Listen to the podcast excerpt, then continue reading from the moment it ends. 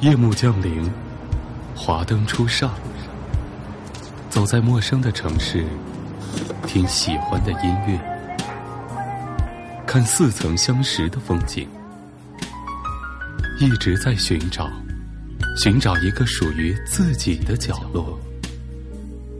喜马拉雅，都市夜归人，我们都是夜归人。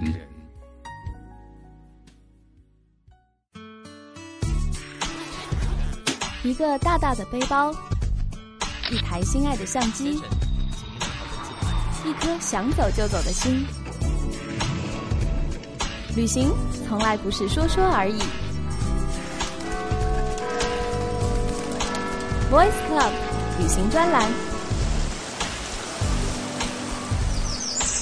闭上眼睛，跟我走吧。欢迎收听今天的《都市夜归人》，这里是行走的背包。本节目由喜马拉雅网和 Voice Club 电台联合出品。太阳的光亮被大楼遮住，沉重的阴影里飘着雾。有人在白昼的劳作里死去，歌声还回荡在耳机里。这不过是二十三岁的他，与姑娘度过的每一个黄昏，阳光在聚散流离。恐惧的人群。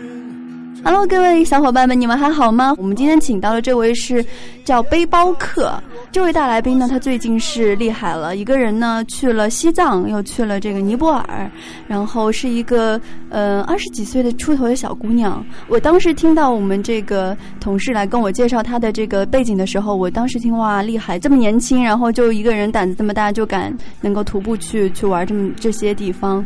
那我们今天的节目当中就来听听她的故事。首先来听一下她给大家打个招呼吧。嗯嗨，大家好，我是小白。嗯，小白啊，我当时听了你的那我们那个同事给我的介绍，我就觉得你特别厉害。当时你那个是怎么就想到一个人呃去西藏的呢？啊，我当时刚好是有这个机会吧，因为之前因为工作上刚好有一个空隙，嗯然后就想说难得有这样的机会，那我们出去走一走。嗯，那当时在选择这个旅游景点的时候，其实全中国那么大，怎么会想到就是单独就把把西藏这么一个很神秘的地方作为你的目的地？因为首先西藏在很多人心里都是一个情节，而且嗯像我们这样生活在南方，而且就是沿海的对，完特别对全不一样内陆的地方，就会觉得啊，好神秘，好想去，好想去嗯看一下。嗯那我想，既然要去，那就索性去的远一点。嗯就去了你西藏你。西藏是去了多长时间？我在西藏待了一个月，然后一个月的时间。对，你当时嗯、就是我我想象一下你当时怎么做决定的哈？比如你，哎，我现在有假期了，然后我在网上找一找，哎，我想去西藏，是第二天立马就走了那种吗？嗯，我决定要去，其实真的是一个晚上的事情。真的一个晚对，上，然后我那天嗯晚上就定下来，我去那边要做什么。然后做了什么呢？对，我在西藏是做了一个月的义工。哦，义工。对，哦，所以跟我们一般就是理解上的纯粹的旅游还有点点不一样哈。啊当然，纯旅游肯定还是会玩儿，但是还有一部分的工作是义工的部分，是吗？对，因为我我比较喜欢说，在一个地方我要去生活，去体会它一些、嗯呃更这样似。乎能够更接他们那儿的地气。对对对，有这种嗯感觉。嗯，所以你当时就报了名，然后就去到那里。那边是一个怎么样的义工的环境？是具体是教小朋友读书呢，还是什么？嗯，其实我也很想做这样的一个嗯像 NGO 的项目，但是由于我当时决定的非常仓促，其实也嗯来不及申请或怎么样，嗯就找了一个客栈客栈。啊，对，它在嗯当地也是比较有名的一个藏式大院，它叫邦达仓大院，对，嗯然后它是由一个藏式的古建大院改造而成的，就它以嗯前是藏族贵族的房子，然后它现在呢就是一个旅社啦，嗯，它在那个呃西拉萨老城区八角街那块，嗯。挺靠近老城区的中心。离大昭寺也非常近。嗯，那我能理解为你过去之后，它是一个像旅店呐、也有吃饭呀，有酒吧于一身的一个这样的地方。对，那你在里面具体做的是呃，主要是餐厅这一块。啊，餐厅只就是服务员。对，啊，哎，我觉得非常就是非常特别，因为我们在大城市里，可能像我们这样背景的人，也不会就是，除非你去打工哈，去一些咖啡馆啊打工。嗯，对但是你去到一个陌生的城市，然后又做到一份这样的工作的话，肯定会有不一样的感觉哈。呃，打工旅行其实我觉得这些年好像还蛮流行，尤其像你在澳大利亚或新西兰，不是嗯都有很多这样子的一种形式。嗯因为义工这种方式，首先它能够换食宿嘛，对，对，这点是性价比比较高、比较吸引我们的地方，又有地方住。嗯。对，然后其次你也，我觉得从一方面来讲，你也比较能够融入他们的一种当地人的生活，嗯，就你能在那边交到一些朋友啊，或者甚至在一起做义工或者是一起工作的伙伴里面也有藏族的孩子，嗯，对各种交流就会不一样。对，而且嗯，由于我们那个呃旅店是在八角街那一块，所以它的左右前后全部都是藏族人的铺子，哦，对，就相当于生活在他们的生活圈子里。嗯，那你是几月份去的西藏呢？哦，八月底启程的，八月底启程的，到九月底左右回来的。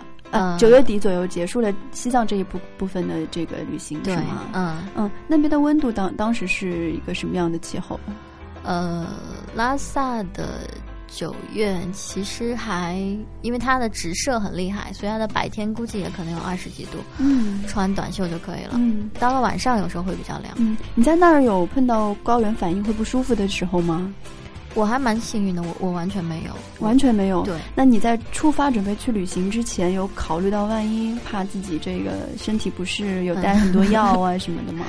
我就带了高原安呢、然后有一些感冒药和一些可能嗯、正常的一些嗯可能防止腹泻的一些药，这可能旅行必备的吧。嗯但是我只吃了高原安，嗯然后因为我是坐火车去的，嗯所以这个海拔逐渐攀升的过程可能也有一个过程，对还适应得可以比较可以适应是吗？嗯坐火车去，从上海出发到拉萨，嗯多长时间的火车？嗯四十八个小时，哦，将近就是两天的时间对，啊。两天两夜。两天两夜，然后，哎，我特别好奇，你在这个两天两夜当中，你们这个火车，呃，一路上，呃，有碰到特别有意思的跟你一起去拉萨的小伙伴们吗？不认识的小伙伴们吗？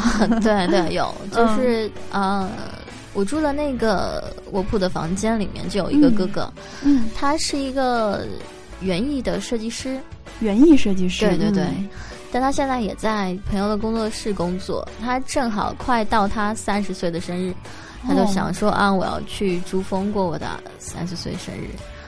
他一个人背着包去珠峰过他的三十岁生日，对，对，还蛮浪漫。可能可能是完成他的一个心愿哈。对，他也因为三十而立，这也是他人生的一个新起点嘛。嗯，所以他真的后来实现了他的三十岁生日的那一天，就是在珠峰大本营，有很多哦陌生人陪他一起过的。哎，相信这是一个蛮不同的生日，对，特别不一样，嗯和一群驴友们一起度过的哈。我特别好奇啊，你一路一个人坐火车去的，四十八小时，然后你，嗯、在这个过程当中，你的心里是一个什么样的？你你在想些什么呢？是很期待，还是会有一些些，呃，焦虑？说我一个人去到一个陌生的地方会怕是不适应，或者是你在去之前有做一些呃旅游的规划吗？拉萨的规划还真是不太多，因为真、嗯这这个真的是一场说走就走的旅行，嗯所以我就可能做了一些呃攻略吧，但是比较粗略。然后我在车上一直看一本，就是我出行前一直买的一本书，叫《西藏一年》。哦，对，它是一个在牛津念书读博士的一个呃一个中国女博士写的。嗯，对它是讲述了是在西藏生活的一个一年整一个过程和他们当地人民相处的一个过程。嗯我基本上就是在车上把这本书看完看完了对，看完之后特别激动，想我离离那个我要去的地方越来越近了。嗯，我还是期待为多，因为你每嗯天就是早上起来看到的东西都很特别。嗯，那你到了那儿之后，呃，能不能大致跟我们描述一下你每天的生活状态？因为你刚有跟我提起说你在那边做义工的状态是一天工作，然后一天休息，是吧？呃，对我是一天工作嗯一天休息。嗯，就是大致比如说每天工作是一个什么样的状态？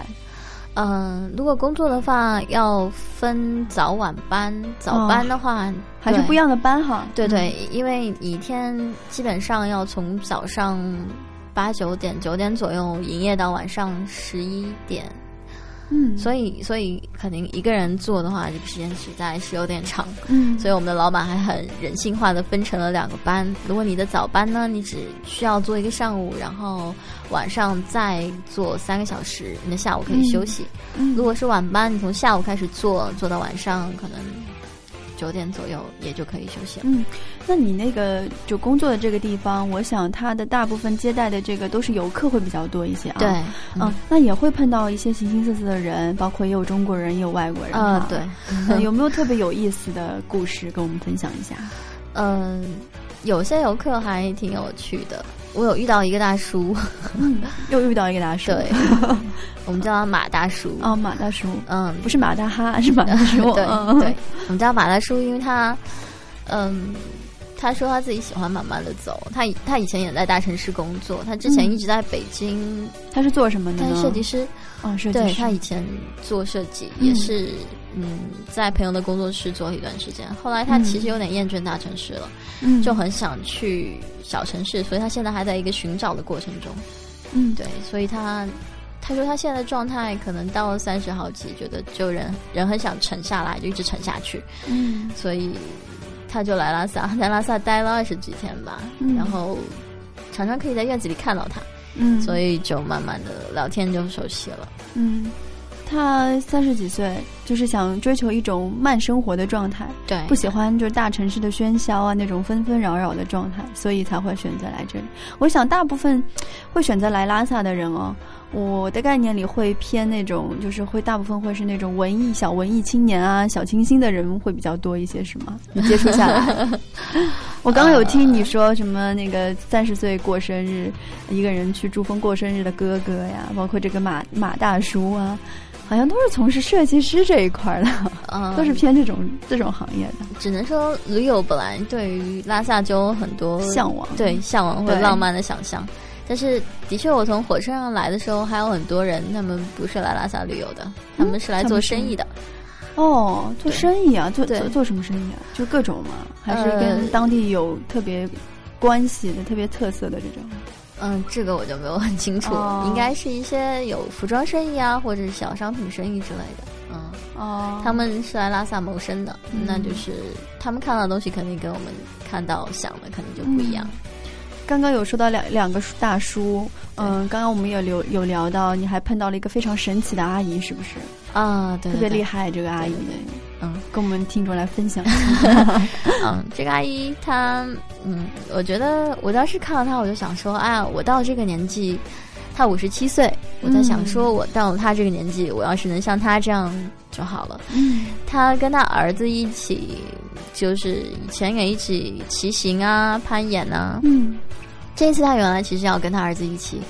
骑车从四川骑车到拉萨的，但是他出发前，骑车到拉萨，对，对，走走五十七岁的阿姨很厉害哎。对，但是他嗯出发前因为手受伤了，哦，所以他就只能只能就是坐飞机到了拉萨，嗯然后在拉萨等他儿子，跟他儿子会合。哦，所以他儿子还是骑车。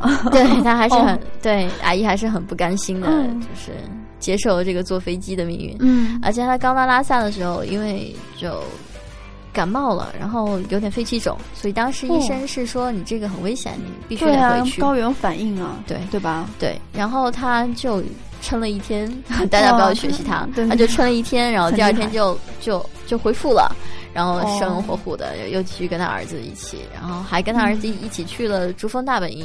嗯对，当时他去珠峰大本营的时候，还有人说，哎呀，就是看到这个年纪的阿姨还、嗯还蛮少见的。嗯嗯，所以我觉得这样年纪的妈妈能够就是有这样的活力，包括心态，嗯，很不容易哈。她很开明，就是对孩子教育可能也比较开放一些。对他，我们聊到这个问题的时候，他说他觉得他希望，他觉得孩子就像每个孩子就像一颗星星一样，嗯，他是有自己的轨道的，所以你怎么能够要求他们都走一样的轨道呢？嗯这个这句话当时让我觉得很这阿姨的思思想好像还蛮偏西方的哈。对，她她是加拿大移民，她她她移民到加拿大八年了。哦，所以他儿子应该也是一个非常开朗活泼的状态，我觉得。嗯，他儿子很喜欢骑行，他儿子还有一个梦想，要从青海，呃，要从青青岛，嗯，骑车到法国巴黎。哇，这个得花多长时间？他真的要做的话，就有半年，因为他说他朋友做到了，他有个朋友做到了，所以这对他也是一种激励。所以他说他两年之内一定要完成这个心愿。哦，我觉得这就是所谓的旅行的意义。我们如果整天是在这个办公室啊，朝九晚五的生活当中，是完全看不出、看不到这个世界之大，然后。外围的这个世界有多精彩的？只有你放下你现在的生活，走出去看一看的时候，你会碰到一些你可能这辈子都碰不到的一些人，听到一些这辈子你肯定都没有听到过的故事。这才是我觉得人家所谓的就是风景在路上的真的意义哈。嗯，对。我们来听首歌曲，歌曲之后继续来分享小白的背包客经历。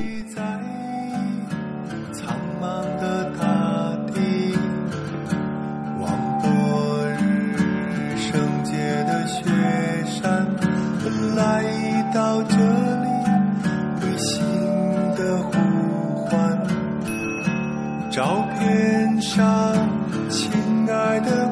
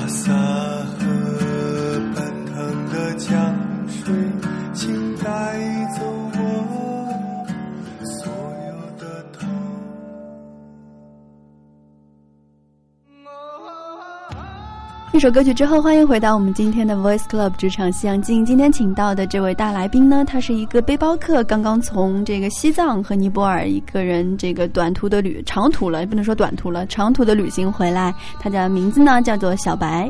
嗯，大家好。嗯，刚刚跟小白聊聊到一些关于他在这个从上海出发到西藏啊沿路的一些经历。我还特别好奇的一块事儿呢，就是关于那边的吃哈。西藏是一个特别神神秘的地方，然后我想了解说那边你平时的饮食会和我们这个正常的这个吃东西会有些什么样的不同？那边东西好吃吗？西藏的东西其实，嗯，我觉得差别不是特别大。像大家常会说酥油茶，嗯，这个当然在西藏也可以喝到啦，可能很多人还不太喝得惯。是什么样的味道？能跟我们形容一下吗？有点像。开水里面加了一点 cheese，哦，它有点它有点咸味，它有点咸味，然后有点怪，嗯，盐水？也不是，看起来有点像奶茶，看像奶，我知道。是奶茶，然后但是还有一种茶呢，就是大家应该都喝得惯，就是甜茶，甜茶，嗯，那就开水里放点糖。呃，不是甜茶，是 有点像我们的奶茶啊，都是奶茶，就是看上去都一样，但是喝上去要不就是咸的，要不就是甜的，是这概念吗？酥油茶有点咸，甜茶是甜的，甜茶很好喝，基本上都喝得惯，而且藏族人喝甜茶的习惯非常，呃，就是这是一个非常非常广泛的一个习惯，到处都可以看到甜茶馆，然后。天气好的时候呢，嗯，随便来街角啊什么地方，你就可以看到，可能大家拎了一壶甜茶，就坐在街角晒太阳，然后大家一起聊聊天呐、喝喝茶。我可不可以把它理解为像我们这儿喝喝个咖啡或者喝个什么下午茶这种比较平平常的状态？喝甜茶，，对但是比那个还要普遍，因为这有时候对很多藏族人来说，这是每天必做的一件事情，每天必喝的茶。嗯像咖啡，我们有时候都不一定每天要喝。对对对，他们那边不喝白水吗？就是喝白水，也喝的对，当然喝。嗯，还有什么吃的东西呢？那边是以面食为主，还是怎样？基本上味上偏清淡、偏辣，还是偏什么？以面食为主吧。嗯至于辣，我不知道是否受了四川的影响，有有些对，有些凉粉或者什么他们是辣味的。嗯然后，但是大部分，比如说像藏面呐、或者是藏包啊，藏包，对藏面里面是什么样特别的？有什么浇头啊？什么啊，它其实就是牛肉清汤面，牛肉清汤它的面会比较特别，面是什么样子的？就是口感呢？嗯面偏比较有嚼劲吗？哦，比较偏软。对，然后嗯，嗯，藏包其实就它的肉藏包其实嗯就是有点像我们的饺子，啊，饺子，对，放大版的饺子，呃，不放大小就跟一般的这种对小小蒸饺一样那种感觉。嗯，就是他们那边有一些餐馆里面都有一些尼泊尔餐嘛，尼泊尔餐，对，嗯然后比如说有一家很有名的餐馆叫嗯纳马瑟德，它其实是嗯那个尼泊尔语的那个 namaste，嗯，对，这它是？你好的意思，哦。就是他们问好的时候嗯。就会说 namaste，然后嗯。它会有一些很好的，我觉得还蛮好吃的炸羊排啊，或者是玛莎拉鸡配馕，玛莎拉鸡这个东西是什么？它是鸡肉做，但是它有它有用一些特别的配料，然后玛莎拉，所以它是一种配料的名字，对对当地比较就是传统的应该是一种配料。尼泊尔尼泊尔那边对。玛莎嗯玛莎拉鸡配馕，馕是一种烤饼，但是烤饼哦薄，嗯很好吃，就是用来加蘸，就是加那些像那种肉夹馍的感觉吗？也不一样，呃，他们不在一起的，嗯，就是你你要就分开来的。有点像咖喱配一个男哦明白了，还吃得惯，所以我觉得听下来大部分还就比较贴合我们的口味，还可以哈。对，如果你吃不惯，其实，嗯、像在拉萨，它有非常多，嗯、包括拉萨、日喀则，甚至嗯。很多其他拉萨其他地方，都有很多很多的川菜馆。啊，川菜，对，因为那里离四川比较近对，所以川菜馆啊，什么，嗯，这种，所以大家如果吃不惯藏餐的话，嗯完全可以到川菜馆换换口味。嗯，我刚刚跟小白有聊到，你这次去了西藏，除了旅行之外，还做了义工。然后在这个做义工的过程中呢，我相信你也会结识一些，嗯、做义工的好朋友哈。嗯他们也是以驴友的身份，然后来到这个地方，对一边打工、嗯一边旅行。有没有特别难忘的故事？嗯，我的小伙伴们，小伙伴们，嗯嗯，我们小伙伴们，我们因为我们常常，因为我们就住在住在一起哈。对，我们就住在一起，像大学寝室那种，晚上会卧谈吗？嗯、卧谈比较少，哦，大家平时上班挺累的，对吧？对嗯。因为大家的作息时间很不一样。嗯，对，上早班和晚班，对，你们还分班来着。嗯然后，嗯，因为我们就住在离大昭寺非常近的八廓街上，所以有时候我们深夜还会出去磕个长头，哦。深夜到大昭寺转个经，嗯、出去逛一逛，吃个夜宵，嗯，夜生活还是很丰富的。嗯 然后有没有结识像跟你年龄相仿的一些姑娘？她们又是为什么会去拉萨呢？有啊，有嗯有一些有有些姑娘，有的是跟我差不多，可能刚好在工作的一个间隙吧。嗯嗯、也有说是有姑娘可能刚结束了一段七年的感情，她嗯身体也不太好，她就想出去出来散散心，嗯啊，就来拉萨了。她是从云南一直到呃哦，四川，再到拉萨，而且她是搭车过来的。一路上走走停停是那种吗？呃，对他们，他是搭车，就比如说公路上招手，招个看有没有手人为你载哦你，对。比较牛逼的是，他是嗯拖着行李箱，他很厉害，那那一路挺折腾的。对我这样一想就觉得是，嗯，对，有很多人会选择疗伤，用这个旅行的方式去疗伤哈。嗯，嗯、你觉得这样的方式真的对对他本身这个有用吗？这也是因人而异吧。就嗯有些人可能觉得出来以后，看了更大的世界，遇到更多的人，他会觉得，嗯，其实，在在他心里挂念的那个人之外，还有很多其他的美好，嗯他就可以不用世界之大，何必在一棵树上 困死嘛？是吗？而且心情也会慢慢的平复会打开来，慢慢的沉下来。特别在西呃在西藏这种比较圣感觉特别圣洁的地方，心应该会特别安静，是吧？在整个过程当中，也是因人而异了。和和哎，我特别想了解，就是因为你之前肯定也会去过别的城市啊，中国的嗯别的城市旅行，比如说嗯像随便我们说哈，厦门呀、大连呀、南南京啊，类似各种随便。嗯嗯，你觉得去到这些地方和去到拉萨，整个人在心境上，包括旅旅行回来之后，整个人的这个状态，最大的改变、最大的区别在哪里？嗯，我我觉得，嗯、我之前在结束我的上一份工作之后，我有段时间还是蛮嗯迷茫和焦躁的。我可能不知道将来要往哪里走，嗯我不知道怎么选择，然后又家里会面临一些压力吧。嗯然后，但是这次旅行之后，会还是会有一些觉得心态变得更平和了。嗯你会觉得拉萨它是另外一个世界，它很悠闲，啊，它真的很悠闲，然后很逍遥。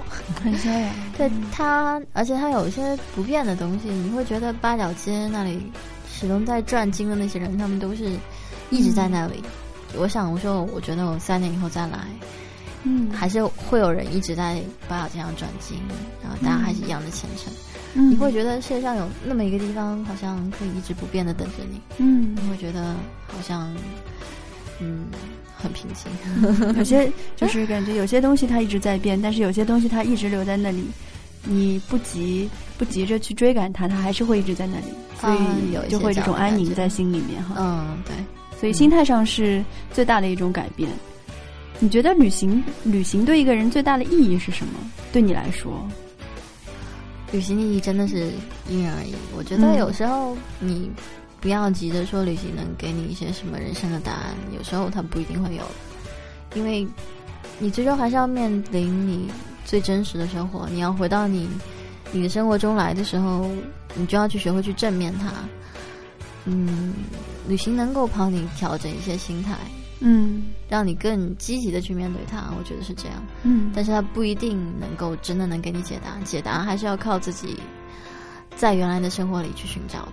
嗯，我们突然的，我们这个聊天整个状态突然变成就是心灵的这种聊天。原本在原 原本是在聊这个旅行各种的事儿啊，然后现在开始上升到这个心心灵的这种境界了。我还忘了一部分内容哈，就刚刚跟小白也聊到这个尼泊尔，也是你去的一个，就是在西藏之后的一个地方。嗯，对。嗯，尼泊尔和这个西藏的这个旅程会有什么样不同的感觉吗？尼泊尔是另外一个国家啦。嗯嗯，所有看见的东西都更新鲜。更新鲜对。，嗯听说你有去看它那个日出是吗？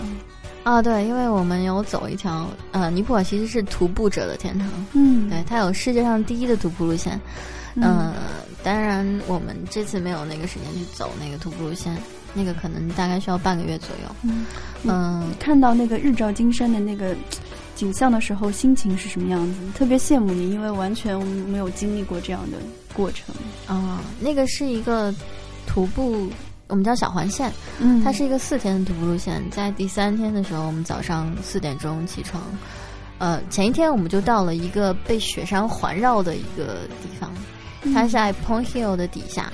那我们第二天早上四点钟就天没有亮的时候就起来，嗯然后爬了一个小时的山，爬到 Pong Hill 的顶上。Pong Hill 虽只有三千米，但是它是一个非常非常好的观景台，它被它被一圈的雪山所会环绕，嗯包括呃安娜普尔雪山呢，还有鱼尔鱼尾峰，这是一座尼泊尔的神山，嗯它到现在都没有被人。就是它是一个处女峰，它没有被人哦攀登过，因为它是一个神山，嗯是不能够攀登的。哦嗯它的形状很像鱼尾，鱼的尾巴，哦所以叫鱼尾峰。然后被这样的一圈很美的雪山环环绕着，而且那一天运气特别好，就是万里无云。哦因为在尼泊尔刚刚结束雨季，尼泊尔的雨季是六月到九月，那个时候哦一直下暴雨。嗯之后的一段时间，它可能也常常是多云啊，或怎么样。如果是运气差一点，多云你根本看不到日看不到出。日出，对对对所以那天天气真的非常好，我们出来的时候是满天繁星，然后很美。对我现在听你说，我就觉得很美。对，然后爬爬爬爬爬爬一个小时，嗯。然后这个时候我们就可以看到真的有光，就是嗯天从、从整个伸手不见五指变得好像上面有点金光。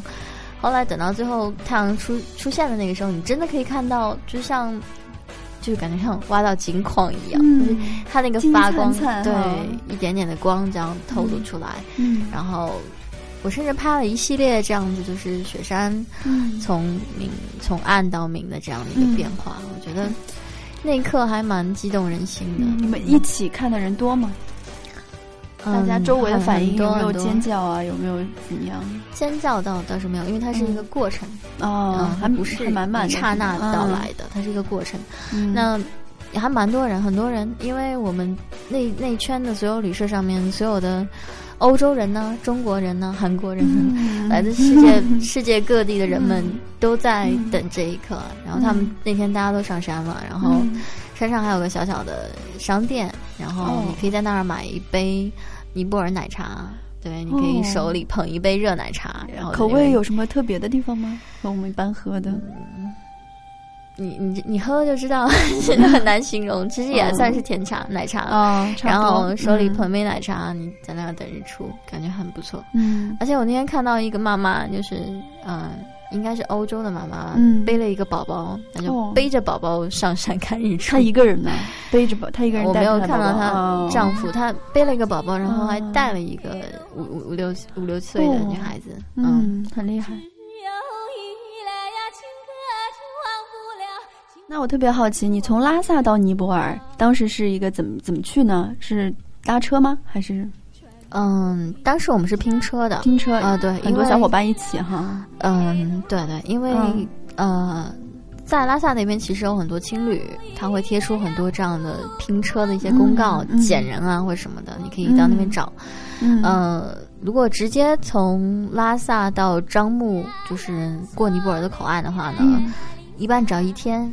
就是说，哦。你十二个小时就能从拉萨到樟木，哦，但是我们决定一路玩过去嘛，嗯。因为那一路上的风景也还不错。嗯。我们就先到羊湖，然后再到日喀则，嗯。嗯，然后再到珠峰大本营，嗯。然后再到樟木。嗯，珠峰珠峰上，肯定珠峰大本营应该是集聚了很多人会去那边玩哈。嗯，对，嗯，有大家都是通过爬爬爬这个珠峰，还是有各种不同的方式，比如骑车啊什么的？啊，珠峰是不能爬的。啊、对那就是有你刚刚说有人骑车上去是吧？对我们珠峰一般来说，你到大本营其实还是坐车，对，直接坐车可达，但是那段路会非常的颠簸，它是那种搓衣板路。一般的车还真不行，只能靠越野车。嗯然后你坐七个小时，从平滑的路面颠七个小时哦到了珠峰也蛮累的。对，嗯，然后我们路上还的确有看到骑车单骑单车的少年 要骑去珠峰大本营，嗯然后我们还跟他说：“哎呀，少年好牛逼啊，加油！”嗯，然后还给我们竖竖大拇指。嗯 嗯，对，不一样的旅程哈。嗯，那个六十岁的那个老夫妻是他们，你是在哪里碰到他们的？我刚没听清楚。嗯，对，是在嗯，因为我们去珠峰大本营还是要看它的日出嘛，想看那个日照金山。那第二天早上，我们就可能八点多的时候去去在那边等日出，然后嗯，我就一直沿着一条通往珠峰的那个路，有条路，你就一直往那边走走走走走。嗯嗯，走到路的尽头呢，我看到那边有一队人，我还想说是应该是哪一对年轻人吧，嗯走那么远。然后走近一看，才发现是一对老夫妻。然后我跟他们聊了一会儿，他们是嗯从山东来的，大爷已经六十岁了吧？他们哦这、这一旅程也挺挺挺好玩的。嗯他们之之后回去还要坐火车到西宁，然后呢西宁玩一阵，再回到山东。嗯，嗯，他们觉得六十岁，对，而且我想象你刚刚描述的画面，我觉得很浪漫哈。嗯，你会看到路的尽头有对老夫妻嗯这样守着，然后一直望着珠峰，嗯，还蛮浪漫的。嗯，今天跟那个小白，今天跟小白聊了很多关于他去拉萨、关于他去尼泊尔的一些心得，包括沿路上的一些有趣的人和事。我想说，其实像我们职场这个板块的节目当中，有很多的人会来说他所从事的职业，他在这职业当中的一些困惑也好，或者焦虑也好。但是今天这期节目可能是一期比较特别的节目，我们想更多的告诉大家，当大家在工作当中遇到一些困难或者走不出去的时候。可能也可以像小白一样，换一个方式，选择用旅行的方式，让自己嗯喘一口气，或者有一种重新的出发的感觉。其实想有一场想走就走的旅行，其实并不难，小白对吧？你当时就是这样决定的，所以我们特别佩服有这样勇气的小伙伴们。希望在接下来的日子当中，大家会有更好的这个心态。今天谢谢小白来做客我们的节目，我们下期同一时间再见喽，拜拜，拜拜。